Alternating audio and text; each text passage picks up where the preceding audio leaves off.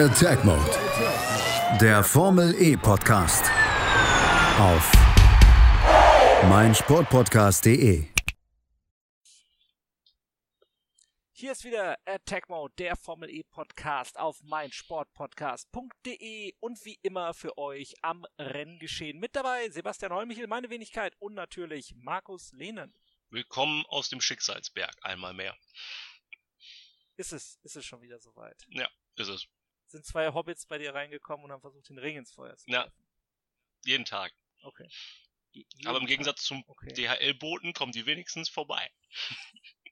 Ja gut, der hat auch keinen Adler. Ne? Ja, ist richtig. Aber gut, äh, ja, äh, wir haben heiße Tage, heiße Renntage auch in Berlin. Das zweite Rennen der Formel E hat, äh, ich kann es einfach mal so sagen, soeben stattgefunden. Wir zeichnen jetzt direkt hier nach dem Rennen auf ähm, und äh, präsentieren euch heute in dieser Ausgabe das zweite Rennen natürlich, wie gesagt, aber eben auch das erste Rennen. Wir haben beide Rennen zusammengepackt zu einem Double Feature hier in dieser Ausgabe von Attack Mode. Und es ist äh, ja wieder mal an der Zeit, aber dann vorweg auch einmal auf die Umstände des EPRIS oder der EPRIS in Berlin zu schauen. Was auf jeden Fall gut war, eine Schweigeminute für die Opfer von äh, Corona und natürlich auch des verunfallten Streckenmitarbeiters, äh, der leider ums Leben gekommen ist im Vorfeld der Aufbauarbeiten zu den EPRIS in Berlin.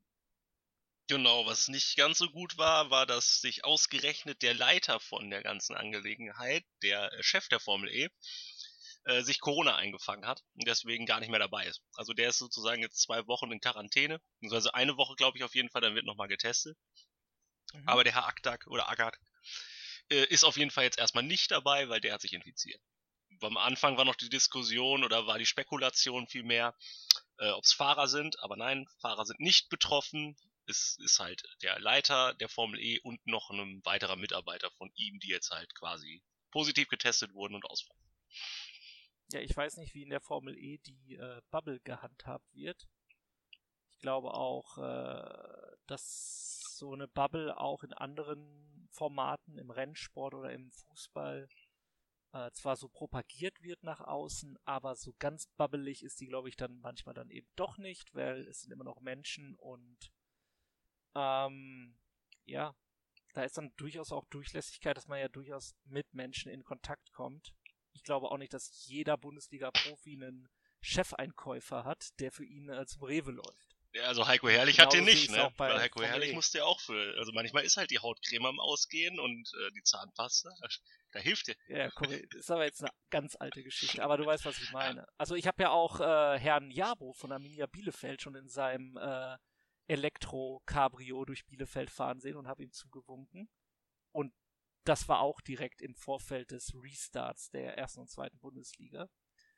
Und äh, ja, nicht jeder muss äh, 24 Stunden im Hotel sitzen. Natürlich dann schade, dass es gerade dann eben äh, auch den Boss sozusagen trifft. Wie das dann, äh, ja, wie die Infektionsketten sind, bleibt zu klären. Aber so wie es ja aktuell aussieht, hat es keinen der Fahrer betroffen. Und das ist ja auch wünschenswert, denn äh, selbst wenn ja der Krankheitsverlauf sehr milde ist, kann es halt ja wahrscheinlich sogar Langzeitfolgen haben, die nicht ohne sind. Ja, und sportlich gesehen ist die Saison dann halt vorbei, ne? Also wenn jetzt, äh, Ja. wenn du sechs Rennen Costa, verlierst, äh, genau. Selbst jetzt noch könnte, äh, wenn du vier Rennen verlierst, könnte das einiges zur Folge haben. Und äh, das ist halt immer das Risiko, ne, was es da gibt, gerade in der Individualsportart. Ja, von daher muss man, Mhm. muss man das, ne, man, die sind ja erst dahin gekommen. Das heißt, es wird jetzt wahrscheinlich, je länger das dauert, je länger die in der Bubble sind, je sicherer wird das. Zumindest zeigen das die Erfahrungen aus der NHL oder der NBA in den USA. Wo eigentlich auch Ja, nur absolut. die Sportarten stark betroffen sind, wo halt die, äh, ja, wo es keine Bubble gibt. Oder halt, wenn die Sportler halt erst in die Bubble reinkommen. Aber von daher hoffen wir mal das Mhm. Beste. Eigentlich kann man da relativ optimistisch sein, weil bislang zwei Fälle von und wie viele Leute arbeiten damit in den Teams, in den TV-Produktionen. Also da sind einige Leute an der Strecke und da sind zwei Fälle, die jetzt gerade am Anfang waren, noch nicht so viel und äh, ja. Klar, jeder ist einer zu viel, aber wir können relativ optimistisch sein, dass alles wie geplant über die Bühne geht mit den Fahrern, die geplant sind. Ich, Ich kann nur äh, den privaten Faktor nochmal einfließen lassen. Ähm, jeder Fall, der jetzt aber auch in so einem Umfeld auftrifft, äh, des, der Prominenz des Sports oder was auch immer, oder halt so ein Ding, dass plötzlich 80 Leute an einem Badesee äh, krank werden lassen, in mir dann wiederum die Hoffnung schwinden, dass wir ähm, ja, Formel E jetzt dieses Jahr äh, oder Formel 1 oder Fußball im Stadion live erleben können oder an der Rennstrecke. Also, ne? Es muss jetzt halt eben weiterhin äh, Obacht ja, sein. Also auch zumindest nicht so gehen, wie, wie wir es gewohnt sind. Ne? Also es kann schon sein, dass man irgendwie wieder Leute reinlässt, aber das wird natürlich völlig anders sein. Mit ja, Abstand und nur Sitzplätzen und dann wahrscheinlich auch teurer sicher, sicher. und ja, gut. Ist halt nicht zu Aber ändern. im Vorfeld jetzt, jeder Fall ist halt immer dann Wasser auf die Mühlen der Kritiker, die sagen, nee, lass mal lieber ganz. Ne? Genau. Aber man sieht ja auch, was für Sponsoren da alle rumhängen die Serie kann sich auch nicht leisten, jetzt gar nichts mehr zu machen. Es gibt Fernsehverpflichtungen, die bezahlt werden müssen. Von daher muss man immer zwei Seiten sehen. Also einfach absagen ist halt auch nicht so einfach, wie sich gewisse Politiker ja. das vorstellen. Ich nenne mal keine Namen. Ist ja egal. Also, ähm, Ja, weiß ja jeder, wer Da ist dann wieder die Frage nach der Hand, die einen füttert, äh, ob man die, äh, ja. Ne, sie füttert schon. mich nicht. Dich nicht. Ähm, und auf jeden Fall bleibt dann noch festzuhalten, dass wir äh, ja auch in sportlicher Hinsicht einen Schritt nach vorne gehen, beziehungsweise ja sogar in Doppelschritten mit äh, sechs Rennen in neun Tagen. Wir haben es oft genug erwähnt, auch in unserer Vorschau, die ihr hoffentlich natürlich gehört habt. Aber ähm, das Qualifying, das war natürlich ganz entscheidend vor allen Dingen äh, für Da Costa, für äh, seine Meisterschaftsaussichten. Ja, also es ist genau so passiert, oder es ist das passiert, was äh, ja vielleicht nicht unbedingt vorhersehbar war, aber wie es halt zuletzt gelaufen ist, Da Costa hat sich direkt ins Auto reingesetzt und genau da weitergemacht, wo er aufgehört hat vor sechs Monaten. Und ist gleich auf die Pole gefahren. Und das nicht einfach so, sondern mit drei Zehntel Vorsprung. Also damit man einfach mal bei 1,8 Rundenzeiten sieht, wie viel das ausmacht. Die nächsten fünf waren auch in diesen drei Zehnteln. Also im Grunde Platz drei bis acht in drei Zehnteln und davor nochmal drei Zehntel La Costa. Bockstarke Leistung vom Portugiesen. Ja, auch ähm, sein Teamkollege ganz gut wären, auch wenn äh, ja für ihn natürlich die drei Zehntel äh, übler sind, auf seinen Teamkollegen zu verlieren, als die Freude über den zweiten Platz wahrscheinlich ist. Und äh, ja, ebenso Lotterer seinen Teamkollegen Jani klar geschlagen. Auf Platz 3 Boemi auf 4, De Vries 5. Und ja, der wieder, ja, das heißt, er ist ja nicht, nicht wieder da, er war ja nie weg wirklich. Äh, Abt, Daniel Abt leider nur auf 22. Und auch wieder völlig verwachst leider in der Qualifikation hat das Audi-Team. Platz 21 für die Grassi und Platz 14 für Rast. Weil man für Rast noch sagen kann, als ja, Neueinsteiger, Wiedereinsteiger, das Platz 14. 2016 äh, sein Gaststart. Ebenfalls in Berlin. Genau, aber ja noch in den alten Autos. Also von daher, die Autos, die jetzt genau. gefahren werden, kannte er noch nicht. Und das 14 sicherlich für sein erstes Qualifying sehr respektabel. Absolut, im Gen 2 Auto seine ersten Runden und direkt, äh, zumindest im Mittelfeld auf jeden Fall gelandet, mit Aussicht auf Punkte. Genau. Und was man natürlich auch noch erwähnen muss, ist, äh, wir hatten ja letztes Mal kurz drüber geredet, äh, es könnten unterschiedliche Wetterverhältnisse geben, die wird es höchstwahrscheinlich nicht geben. Also wir haben genau diese neun Tage, in denen wir jetzt die sechs Rennen erleben, fallen offensichtlich in die einzige Hitzewelle des Jahres. Und das merke ich in meiner Dachgeschosswohnung, das merkt jeder auf der Straße und ja, das werden auch die Piloten merken. Also Berlin 35 Grad sind fürs Wochenende gemeldet zum Beispiel. Jetzt ist es schon Anfang 30 Grad, selbst abends um sieben noch. Also da ist Technik und äh, Personal gefordert.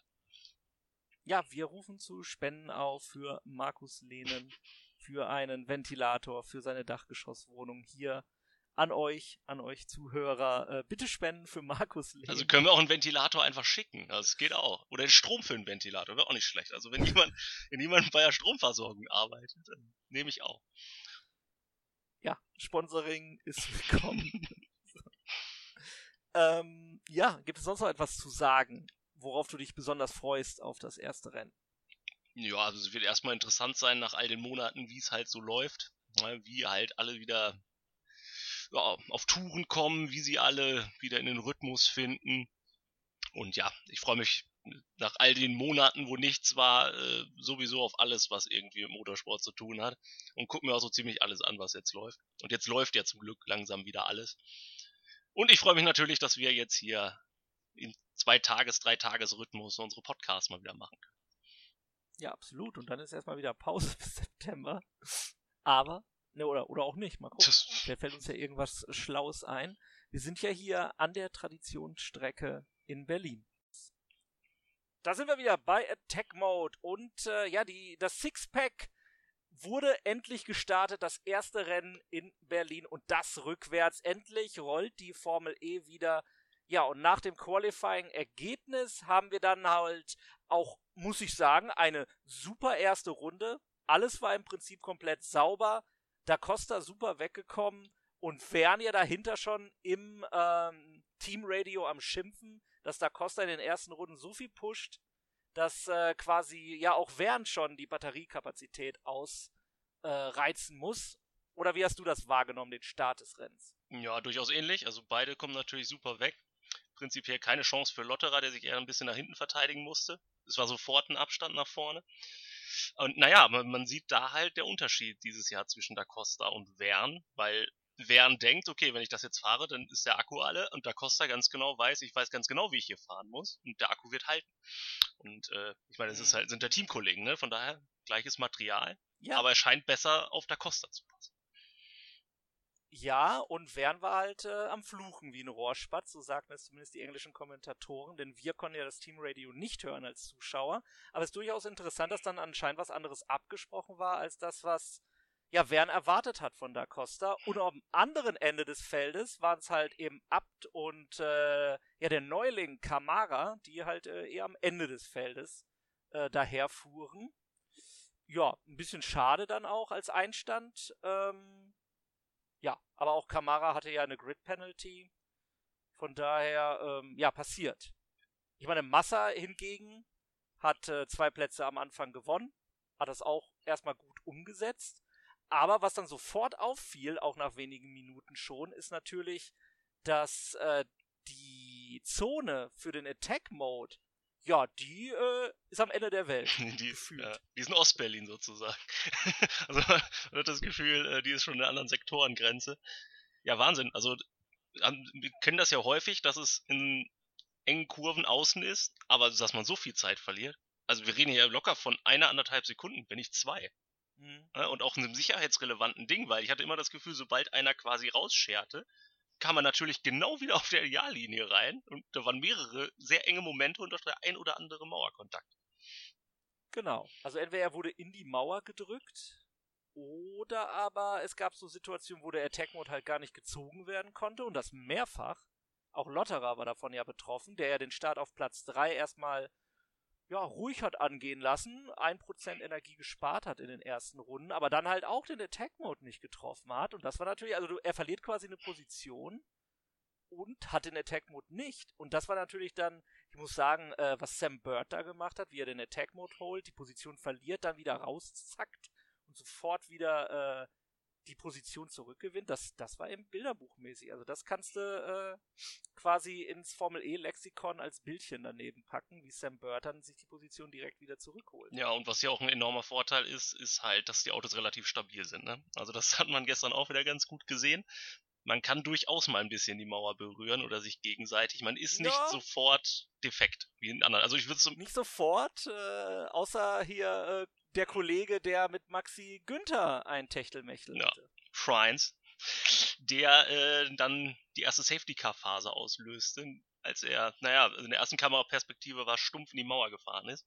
Und ob jetzt hundertprozentig ein Kontakt da ist, kann man nur erahnen, aber es ist natürlich naheliegend, weil warum sollte er sonst. Es war, es war eng. Es war sehr eng und ich glaube, da muss die Kamerabilder nicht alles auflösen können. Ich denke, da war eine Berührung mit Max Günther, aber eben ein Race-Incident ich glaube halt auch in der Kurve und auch bei der ähm, Attack Zone Zone hat man halt deutlich gesehen, dass die Strecke eigentlich andersrum konzipiert ist. Und dass man quasi, wenn man das mhm. jetzt andersrum fährt, an gewissen Ecken das natürlich nicht optimal sein kann, weil äh, mhm. diese Strecke halt anders ausgelegt ist. Und ich finde, das hat man sowohl in der Kurvenkombination gesehen, wie halt auch in der Attack Zone. Ja, Und wo du, wo du die Attack Zone und das Safety Car gerade ansprichst, da ist mir natürlich aufgefallen. Erstmal Kamara, ja, eh schon die Strafe, dann nochmal eine 10-Sekunden-Strafe, wo ich leider nicht verstanden habe, warum. Also das ist mir nie ganz klar geworden. Aber was für ihn super dumm gelaufen ist, er holt sich quasi den Attack-Mode und zack, bumm, 20 Sekunden später gibt's das Safety Car. Und was noch witziger war, dass Kollege Müller, obwohl Yellow draußen war und Safety Car, trotzdem den Attack-Mode holt. Was macht er denn da? Ja. gut, wahrscheinlich schlecht kommuniziert. Ne? Also, also es gab in Marokko, und was in Marokko? Ne, in Chile war das, glaube ich, wo es halt sehr eng war. Äh, und ah, ich weiß nicht mehr, wer es war, aber dann auf jeden Fall auch rausgefahren ist, um die Reifen zu, äh, also quasi die Reifen ein bisschen zu kühlen, ein bisschen warm zu fahren und dann quasi aus Versehen über die Schleife gefahren ist. Auch das soll vorkommen, so. ist hier allerdings relativ unwahrscheinlich, weil äh, da ist Nee, wahnsinnig viel Platz. Du musst ja, du musst ja erst rüber, um, Ja. um den zu holen. Ja, Allgemein das mit dem Safety Car und so, das ist natürlich alles ein bisschen mehr wie, wie der US-Sport oder US-Motorsport funktioniert. Weil ähm, da ist es auch häufig so, wenn du halt zu spät zum Beispiel deinen Boxenstopp machst und dann kommt das Safety Car, hast du verloren. Aber das sind dann einfach Dinge, die, die sind dann so und die weiß auch jeder. In Deutschland oder in Europa allgemein sind wir da anderes gewohnt. Und das ist natürlich unglücklich. Ne? Gerade jetzt in diesem Fall hatten wir, glaube ich, zwei. Ne? Also jeder hatte zwei, äh, zweimal 45 Sekunden, glaube ich. Attack Zone, ähm, Attack Mode. Und äh, das ist natürlich dann schlimmer, als wenn du zum Beispiel dreimal 20 Sekunden hast. Oder dreimal 30 Sekunden. Ja, ja. Und äh, ja, man kann auf jeden Fall festhalten, dass das Safety Car rund acht bis neun Minuten dann von der Uhr genommen hat, bis das äh, Fahrzeug dann geborgen war, was ja, wo ja vorne die Teile äh, abbrachen und unter die Reifen gerieten, etc. pp. Und ja, acht Minu neun Minuten später bedeutete aber auch, dass Da Costa seine acht Sekunden Vorsprung auf P3 namens Lotterer äh, ja, eingebüßt hatte. Und äh, bis zu dem Zeitpunkt die Grassi auf jeden Fall der Mann war, der sechs Plätze gut gemacht hat, also bis dahin am besten sich durchs Feld gearbeitet hatte. Nun, dann ging es halt direkt weiter, ne, dass Buemi dann auch äh, den Attack Mode nicht bekommt und direkt zwei Plätze dabei verliert bei dem Versuch. Und wie immer war es natürlich eng. Und äh, ja, Porsche dann auch wieder im Pech, dass Lotterer dann auch äh, den Attack Mode verpasst. Und äh, De Vries dann aber in seinem Nacken sozusagen den Attack Mode zieht. Ja, und da dachte ich ja auch schon, ja gut, da geht's für Porsche mal wieder dahin. Und ich vor allen Dingen war es auch ein bisschen zweifelhaft, weil ich fand, dass De Vries auch äh, nicht so wirklich die Schleife getroffen hat. Ich meine, okay, anscheinend schon. Ne? Und Ja, die Diskussion war ja, dass die eingeblendete Linie nicht den Kontaktpunkten entspricht, die das Fahrzeug wirklich treffen das muss. kann natürlich sein, weil es sah, also es sah, also als Zuschauer sah es Ja, ja. teilweise so aus, ja. Man dachte sich so, okay, warum ist der jetzt drin und der nicht? Also, Ja, und Lotterer hatte ja auch die perfekte Lücke. Er hätte keinen Platz verloren, als er sich den no, das ist eigentlich perfekt gemacht. holen haben wollen. Er war, es war absolut perfekt. Bis auf, dass er nicht bekommen hat. Also, Ja, gut. Die Idee war super. Können wir auf jeden Fall. Ja, dahingegen dann eben, wie schon eben angesprochen, Sam Bird gegen Evans, halt eben, äh, der hätte dafür einen Extrapunkt kriegen sollen. Wie smart er das dann halt umgesetzt hat, dass er sofort die Linie gewechselt hat und äh, vorbei. Also ich, meine persönliche Meinung, der Attack Mode, wenn es sowas gäbe in der Formel 1, wäre es der Football in die Leiste für die äh, Ferrari Strategieabteilung. Ja, Also- die aktuelle auf jeden Fall. also, ja. Wenn man schon Boxenstops nicht hinkriegst, dann ist der Attack Mode natürlich äh, ein größeres Problem. Naja, was mir zu dem Zeitpunkt Mhm. noch aufgefallen ist, ist genau wie du es schon sagtest, die Grassi hatte sich schon wieder sehr weit nach vorne gefahren. Da haben wir ja vorhin schon drüber geredet, dass Audi im Qualifying irgendwie Probleme hat, im Rennen läuft. Also auch Rast war schon zu dem Zeitpunkt ein bisschen nach vorne gefahren, ich glaube von 14 auf 12. Und die Grassi war jetzt schon, ich glaube, auf, auf 13? Oder er kam auf jeden Fall von 21, ja, und von sehr weit Ja, hinten. ja, genau. Und äh, man sieht in jedem Rennen eigentlich, dass er sich von hinten nach vorne vorkämpft. Und ja, eigentlich kann man jetzt schon sagen, dass die Meisterschaft da mit scheitern wird für ihn, weil es wäre mal interessant zu sehen, wenn er auf 5 oder so starten würde oder noch weiter vorne. Ja, absolut, absolut. Und auf der anderen Seite äh, waren wir dann aber jetzt äh, mit 15 Minuten Restzeit nur noch, hatten wir Lotterer im Porsche wieder auf der 3. Aber dann flog äh, Felipe Massa raus. Äh, schade für ihn, denn er war auf dem Weg, äh, mal, mal endlich wieder eine Top-10-Platzierung zu holen. Ja, genau, als Achter Aber quasi rausgegangen. Ja, Massa ist, finde ich, ein bisschen schwierig. Also ich hab's, mir ist aufgefallen, als er in Chile das Drivers Eye hatte. Ähm, ja, langjährige Hörer werden sich erinnern, dass ich damals nicht äh, erfreut war über den, diesen Ei, Modus, weil er mir Übelkeit bereitet hat. Aber jedenfalls hat man da mhm. zumindest sehr gut gesehen, dass ich manchmal bei Massa das Gefühl habe, dass er ein bisschen überfordert ist mit den ganzen Knöpfen und das musst du machen und das musst du machen. Denn teilweise ein bisschen, ja, wenn man es blöd sagen will, das Lenken vergisst. Ist natürlich Quatsch, das ist immer noch ein überragender Fahrer mit Reflexen, die ich wahrscheinlich niemals in meinem Leben irgendwo haben werde. Aber ich finde, teilweise merkt man, dass er das nicht so gewohnt ist. Ja, kann daran liegen. Also man sieht ja auch nicht viele Kameraeinstellungen seines äh, Ausscheidens. Alle Räder blockieren und er rutscht halt eben in die Mauer. Was der Grund jetzt genau dafür war, bleibt äh, fraglich. Ich habe zumindest jetzt nichts mehr darüber gelesen. Ähm, ja, müssen wir so verbuchen, dass ein äh, Vize-Weltmeister der Formel 1 auch in der Formel E so weit gefordert wird, dass es auch mal schiefgehen kann. Auf so einem Track. Auf jeden Fall. Und man sieht ja, wie, man sieht ja, wie gesagt, was die Herausforderungen sind. Ne? Ich meine, wir hatten neun Minuten Safety Car und am Ende waren trotzdem alle ziemlich am Ende von der Batterie. Ne? Also da könnte man auch ja, mal. Ja, weil ja auch die äh, Kilowatts runtergenommen werden. Das okay, ja, aber ich glaube, ist das hundertprozentig proportional? Nee, ich glaube nicht. Und deswegen haben sich einige auch dann ziemlich verschätzt. Genauso verschätzt hat sich ja Wern auch wieder, der den Attack-Mode holt. Und dann gibt es zehn Sekunden später eine Full Course Yellow. Ja, Wern verschätzt sich jetzt bei also. einigen Sachen auf dieser Phase des Rennens. Ja. Ja, und die Full Course Yellow, die hat aber dann Lotterer wiederum halt eben geholfen, dass ja während den Attack Mode hatte, vor ihm bleibt, mit dem Bird-Manöver wieder. Ich nenne es mal so. Ähm, aber dann halt nur noch acht Minuten sind, aber Werner hat halt keine Attack Mode mehr. Ne?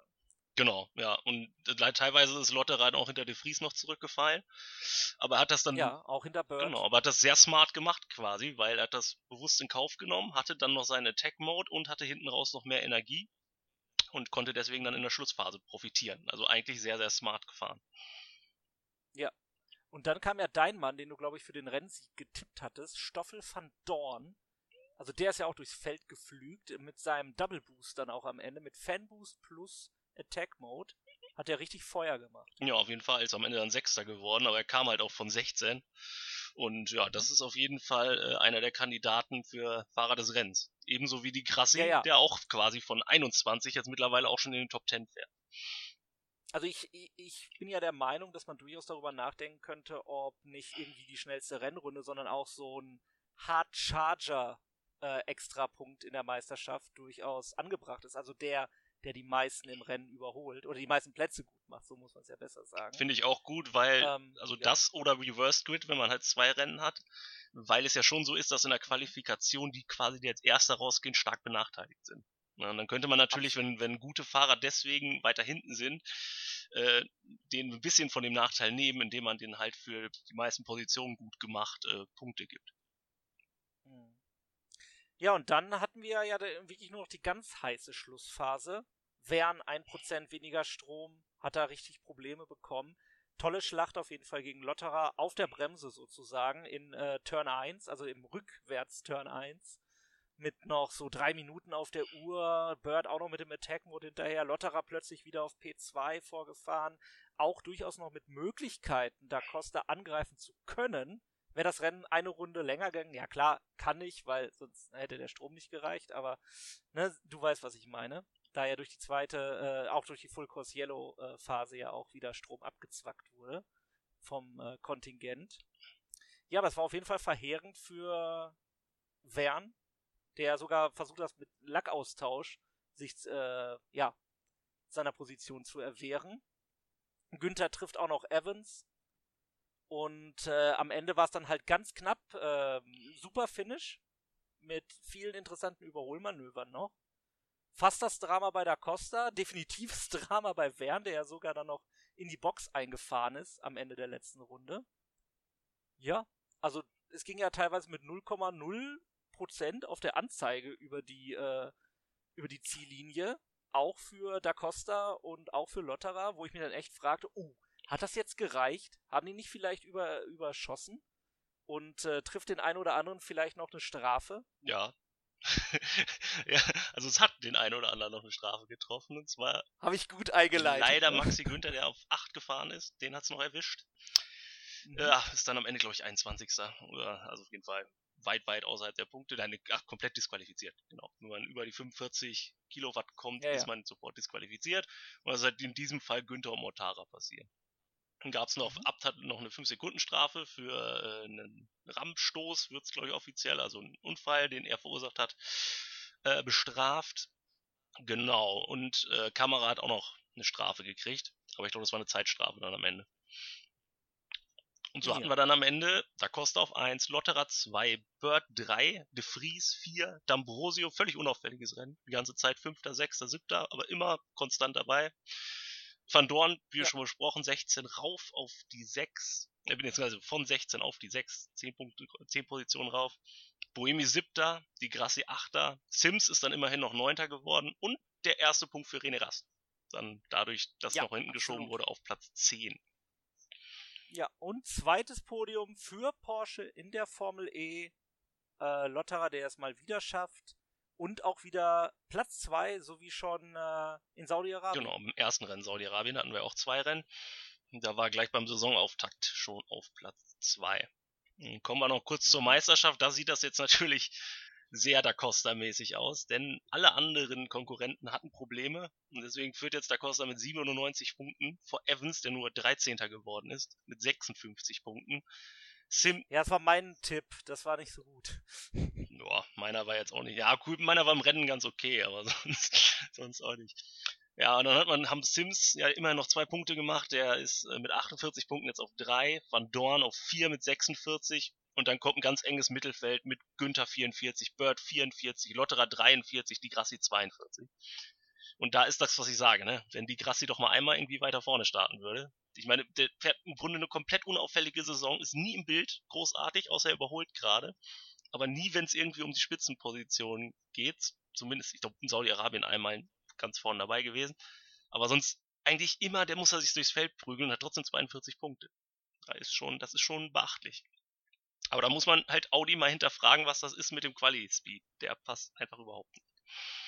Ja, da muss dran gearbeitet werden, aber sie haben ja erneut die Chance und äh, wir melden uns jetzt gleich wieder bei Attack Mode, dem Formel E Podcast auf meinsportpodcast.de mit dem zweiten Rennen rückwärts in Berlin. Da sind wir wieder bei Attack Mode, dem Formel E Podcast mit Markus Lehn und Sebastian Holmichel und es geht jetzt um das zweite Rennen aber wir starten natürlich mit dem Qualifying, Markus. Genau, und ja, waren wir jemals so aktuell, wie vorhin schon gesagt? Wir sind unmittelbar nach dem Rennen dabei. Also wir hoffen, dass die offiziellen Ergebnisse gleich noch reinkommen. Also falls es noch irgendwelche Strafen geben sollte und der aktuelle Meisterschaftsstand den hoffen wir mal. Oder Massa noch äh, mit seinem E-Roller in den Catering-Bereich fährt. genau, also alles, was nach dem Rennen passiert. Könnte sein, dass wir es jetzt äh, nicht drin haben, aber alles Wichtige haben wir schon drin. Und zwar zum Beispiel das Quali-Ergebnis. Und äh, ja, Da Costa scheint unaufhaltsam zu sein, weil hat er gestern schon drei Zehntel Vorsprung, dachte er sich heute drei, machen wir vier Zehntel draus. Und ist mit vier Zehnteln Vorsprung äh, Erster geworden vor diesmal Buemi auf 2, Lin auf 3, De Vries 4, Freins 5, Die Grassi, ich hatte es gestern gesagt, wenn er doch mal vorne starten würde oder weiter vorne, jetzt auf Platz 6, also lässt was erwarten fürs Rennen. 7 Roland, 8 Wern, übelste Klatsche von seinem Teamkollegen Da Costa bekommen im Chichita. 9 Bird, 10 Mortara und leider die Deutschen nicht ganz so gut. Nur auf 11 Günther, 12. Lotterer. Ja, und äh, René Rast sogar leider nur auf dem letzten Platz. Der hatte Probleme und da musste was getauscht werden. Ebenso wie bei Richtig, Alex Sims, der mit auch seinen Meisterschaftschancen, ja, die schwinden auch äh, zusehends. Achso, du hast einen vergessen, wo ist Daniel Abt? Daniel Abt, habe ich mir gar nicht aufgeschrieben. Ja, auf jeden Fall auch hinten in seinem New 333 ja. bei seinem. Es scheint äh, das Auto auch nicht sonderlich gut zu sein. Das muss man, glaube ich, wirklich an dieser Stelle auch mal sagen. Ja, aber er kann zumindest sich weiter vorne platzieren, als er startet. Und das ist für einen Rennfahrer, glaube ich, immer nicht schlecht. 22 ist er gelandet. Also, ja. naja. Also, na, Sie wissen schon. Wir wollen dann direkt auf den Start blicken. Äh, ich habe das jetzt dieses Mal geschaut auf, äh, um da mal was anderes auszuprobieren, über Eurosport, aber auf der deutschen Facebook-Seite den Livestream. Zum Start waren 112 Zuschauer im deutschen Facebook-Livestream. In der Spitze waren es 180 Zuschauer. Das möchte ich einmal hier zu Protokoll geben. Ähm, das zeigt mal wieder, was wir auch gesagt haben im Vorschau-Podcast. Das öffentlich-rechtliche Fernsehen in Deutschland sollte die Formel E übertragen, zumal jetzt sechs Rennen in Berlin stattfinden. Aber die Meinung hatten wir, die vertreten wir und äh, daran halten wir fest. Und wir hatten dann halt einen Start, der vor allen Dingen sah, dass äh, Abt, Rast und Sims ganz am Ende sind und äh, De Vries ein gutes Manöver auf P3 hinlegt und Da Costa quasi enteilt äh, und wieder einmal ja Rundenzeiten um Rundenzeiten das äh, Feld anführt. Ja, absolut. Also die Anfangsphase relativ unspektakulär. Man hat auch halt grundsätzlich das Gefühl, dass Da Costa das Feld kontrolliert. Also dass er quasi, wenn er wieder ein bisschen weg will, fährt er weg. Und dann hat er auch noch Glück, denn äh, sagen wir mal, bei seinem ersten Attack Mode aktivieren war es ein bisschen äh, eng. Aber irgendwie passt es bei ihm immer. Ich weiß nicht, ich weiß nicht, wie der das gemacht hat. Der fährt quasi drei Balken später da ganz quer rein. Ist er vielleicht reingedriftet und hat deswegen quasi im Drift den ersten gekriegt noch? Ich habe keine Ahnung. Es kann sogar sein, dass ihm mir der Renningenieur aufs Ohr gesagt hat, jetzt Attack Mode. Das war halt ein bisschen knapp und er fährt dann da irgendwie rein. Und es passt halt glücklicherweise, weil dann gab es ja wieder zum Beispiel Kollege Müller mal wieder, wie auch im ersten Rennen, der es verpasst, obwohl der optisch durch das komplette Ding durchfährt. Ja, einige fahren halt ja. fast in die Mauer, hat man das Gefühl. Ja. Und trotzdem ist es irgendwie eng und ja, er macht dieser er ist ein bisschen reingedriftet, glaube ich. Mhm. Vielleicht vergleichbar aus dem gar nicht mal so guten Rennfilm Driven, wo Sylvester Stallone völlig sinnlos in einer Runde Münzen umfährt. Also, absolut kuriose Szene, muss man mal in einem Rundstreckenrennen Kurven driften, um Münzen zu erwischen. Das, ist, das fand ich damals schon sehr äh, interessant. Wäre für Rallye vielleicht. Ja, gen genauso, genauso wie Bo Brandenburg. Also natürlich eh der beste Rollenname aller Zeiten, der deutsche Bo Brandenburg. Gut, Ein herrlicher, jetzt, herrlicher Film der 90er. Ja, absolut. Absolut. Genauso wie Tagesdonners, aber äh, das sind die 80er. Ähm, na, Hier das sind glaube ich auch schon die neuen. Na, so 91, das, es müsste Borderline Ach, sein. Verdammt. Verdammt. So. Äh, ja, die Mauer ist gefallen in Berlin. Auf jeden Fall.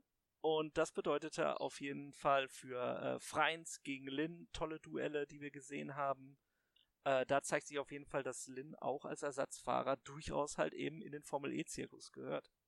Ja, auf jeden Fall. Ich meine, für, dafür, dass er quasi Nachrücker ist für Wehrlein und in der Quali jetzt gleich mal auf Platz 3 gefahren ist, das lässt schon einiges äh, erhoffen für die nächsten paar Rennen, mhm. die nächsten vier Rennen, die wir jetzt noch haben. Also es ist schon durchaus gut, auch wenn das Rennen dann weniger gut lief im Endeffekt. Ja, Freins de Vries auf jeden Fall, was auch nicht gut lief, waren die Kameraeinstellungen in den ersten Runden. Es gab äh, Dinge, die passierten off-camera. Günther passiert irgendwas oder Freins überholt die Vries irgendwo man sieht nichts davon. Warum? Keine Ahnung. Genauso wie das erste, äh, die erste Full Course Yellow. Warum? Dann noch? Also. Ja, wegen dem Teil, ne? Aber das hat man ja auch nicht gesehen, ja. wer das Teil wie verloren hat. genau, das meine ich damit, ja. ja. Ja, es war auf jeden Fall ein bisschen wir. Also, das dann kommt noch dazu, wir haben beide bei Eurosport geguckt. Also, du halt über YouTube oder über Facebook-Seite, Leuna Formel E, glaube mhm. ich, ne? Ich hab's mhm. über das ganz normale Fernsehbild geguckt. Problem ist, wir hatten beide Werbung. Und alleine deswegen sollten die Öffentlich-Rechtlichen sich schon erbarmen, ihren Stream wieder zu starten, weil da gibt es wenigstens ja. keine Werbung. Ja, witzigerweise hatte ich gestern über Eurosport Website, die heute per äh, Anmeldebutton und hier Account-Registrierung ja, ja, die Hürde erschwert wurde, die hatte gestern äh, beim ersten Rennen keine Werbung was ich sehr angenehm fand und vor allem, dass man einfach auf die Website geht, anklickt, fertig aus, Mickey Mouse und ab geht's. Und englischer Kommentar. Ich denke mal, die, die Deutschen waren jetzt okay, aber äh, denke, die werden den, den Eurosport-Player quasi für alle freigeschaltet haben, weil es das erste Rennen jetzt wieder war. Also das kann ich mir eigentlich am ehesten vorstellen, weil da ist nämlich auch auf Englisch, wenn man es nicht umstellt. Und äh, dass sie das Feed zur Verfügung gestellt gekriegt haben. Aber dann halt nur für ein Rennen. Ja. Ne? Ist ja häufig so, dass dann ein das erste Rennen quasi, um anzufüttern, frei ist. Dann wundert mich allerdings, erste, dass dann keine Werbung die, die erste Ladung ist umsonst. Ja, genau. Das, es gibt Dinge, die ändern sich nie. Ja, ähm, und dann äh, gab es aber die Situation, wo wir gerade beim äh, bei der Full Course Yellow waren, dass Boemi den Attack Mode holt, Rast äh, Abt ebenso, Rast hatte ihn schon, Abt holt ihn sich und zack, bumm, Full Course Yellow, die quasi den äh, bis auf 20 Sekunden oder so, glaube ich, den äh, Attack Mode weggefressen hat. Ja, und dann ähm, gab es ja auch so ein Kuddelmuddel beim Restart also wo plötzlich Leute schneller, langsamer, alle nebeneinander, die Grassi ist plötzlich auf vier. Wusste ich auch wieder nicht warum. Also es war auf jeden Fall nicht eindeutig erkennbar. Äh, und dann kamen wir ja wieder und hatten sofort wieder eine Full Course Yellow wegen dem Teil auf der Startziellinie, die ja nur ganz kurz dauerte und für die ja auch keine Kilowatts äh, abgezogen wurden. Genau, also wie gesagt, kamen dann direkt aus der Werbung, deswegen wusste man auch nicht, ob das jetzt immer noch das Teil ist von vor der Werbung oder ein neues Teil. Das ist dann halt immer ein bisschen schlecht. Ich meine, es ist jetzt nicht sonderlich viel Werbung für 45 Minuten Rennen. Ja. Ja, es war ja schon klar, dass es jetzt, also das Full Course Yellow vorbei war. Restart, Werbung und dann war wieder ein Teil da. Das muss man der Formel E zumindest Runde. lassen. Full Course Yellow ist auf jeden Fall nicht zu übersehen, die Einblendung. Führt ja. im Dunkeln auch zu epileptischen Anfällen, glaube ich. mhm. äh, ja, was wir auch noch erwähnen müssen, dass äh, für Günther lief am Anfang ganz übel, nach sieben Minuten musste er schon in die Box. Und ja, scheint ein größeres Problem gewesen zu sein, denn dann war er auch relativ schnell ganz ausgeschieden. Und das gleiche gilt äh, für Nick de Vries, der dann ebenfalls ausrollte. Und ja, ohne Power. Ohne Power dann sein Auto noch schob.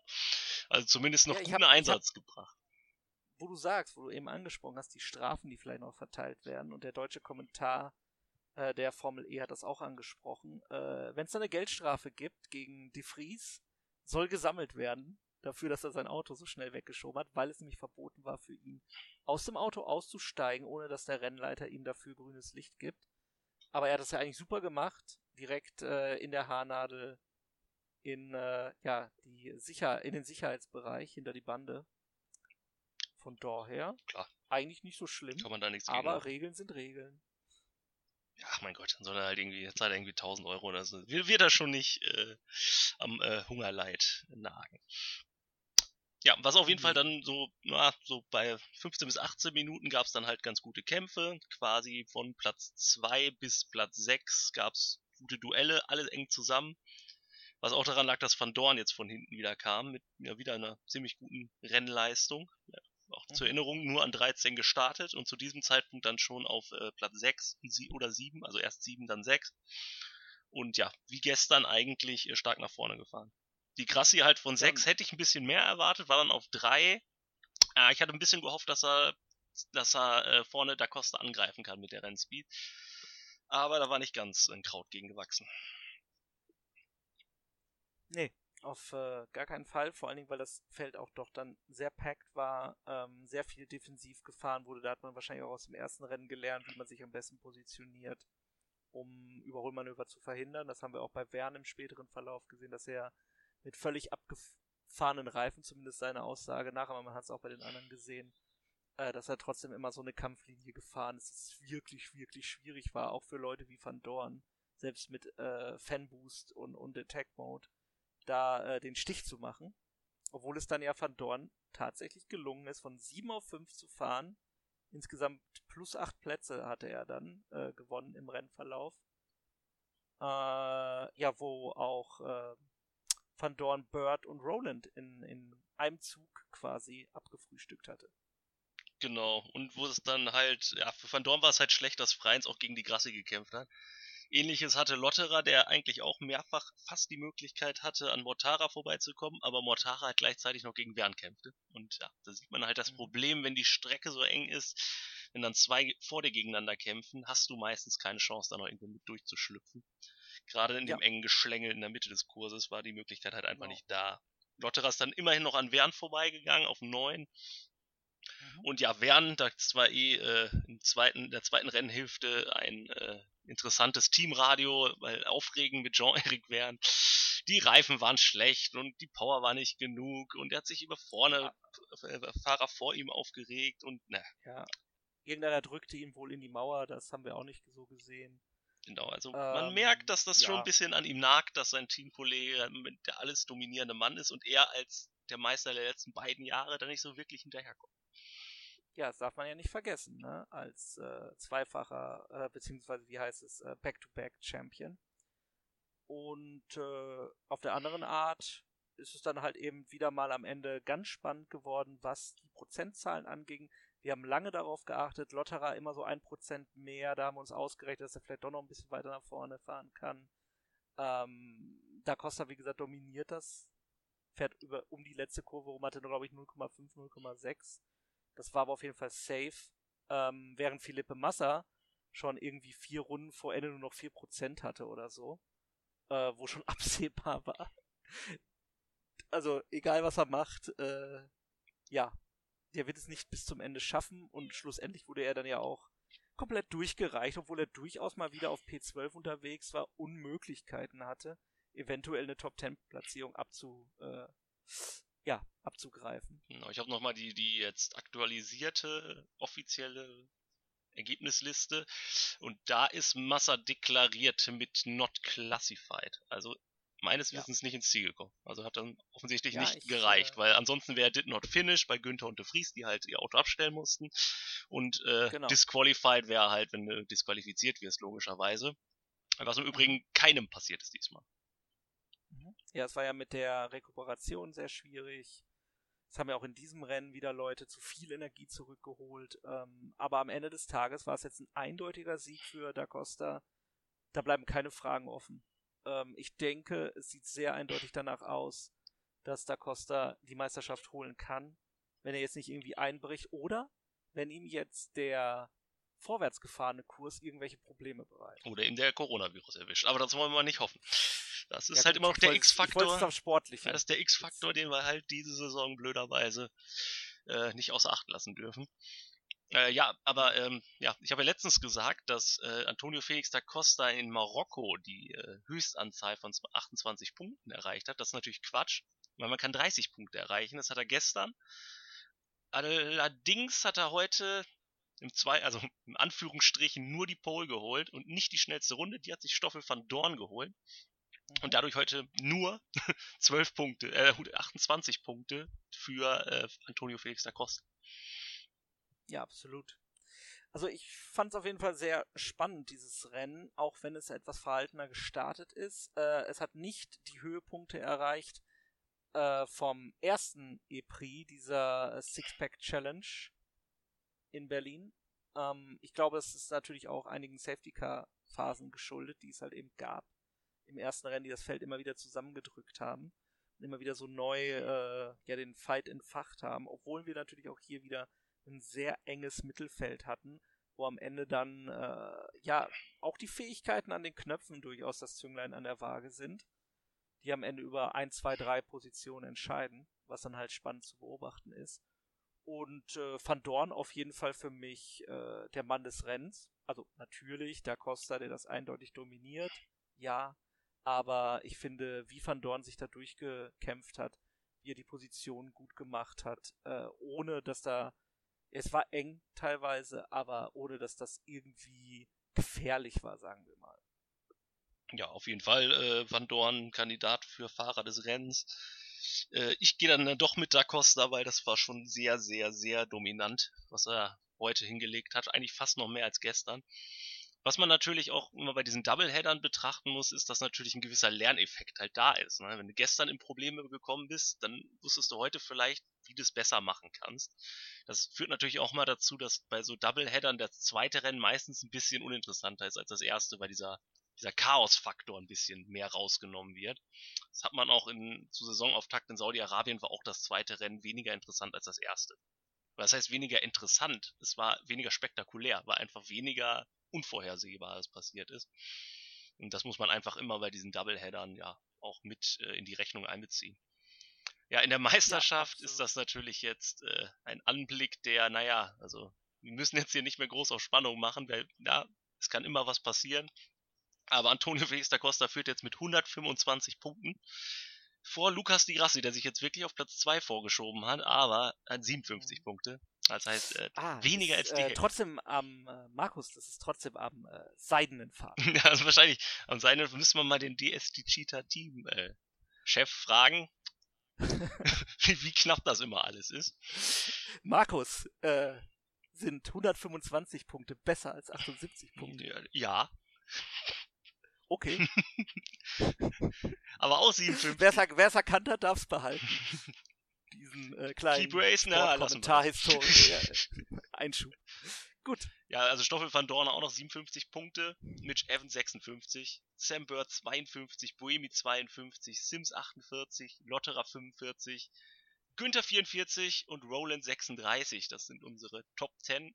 Also mhm. Platz 2 bis Platz 6 ist mega eng. Bis Platz 9 ist es nochmal knapp. Aber vorne fährt halt einer in einer anderen Welt und wie gesagt, Jean-Eric Verne taucht nicht mal in den Top 10 auf. Also jeder, der mal irgendwie beim äh, Kartfahren oder so abgewatscht wurde, weiß, wie man sich da fühlt. Das ist schon, muss schon sehr, sehr bitter sein für den dreimaligen Champion. Vor allen Dingen, wenn du halt dominierst, du weißt, du hast das beste Auto, aber da ist einer, der ist halt noch viel, viel besser als du. Ja, absolut. Also, da Costa dominiert einer wie keiner in Berlin. Felix da Costa führt die Meisterschaft an. Wir haben zwei Rennen gesehen, die rückwärts gingen. Es geht weiter in der klassischen Fahrtrichtung auf dem Traditionskurs des ehemaligen Flughafen Tempelhofs in Berlin. Markus Lehn und Sebastian Holmichel verabschieden sich, aber nur kurz, denn wir melden uns dann wieder nach Rennen Nummer 3 und 4 aus Berlin. Das war Attack Mode, der Formel E Podcast auf meinsportpodcast.de. Auf Wiederhören. Tschö. Attack Mode, der Formel E Podcast auf meinsportpodcast.de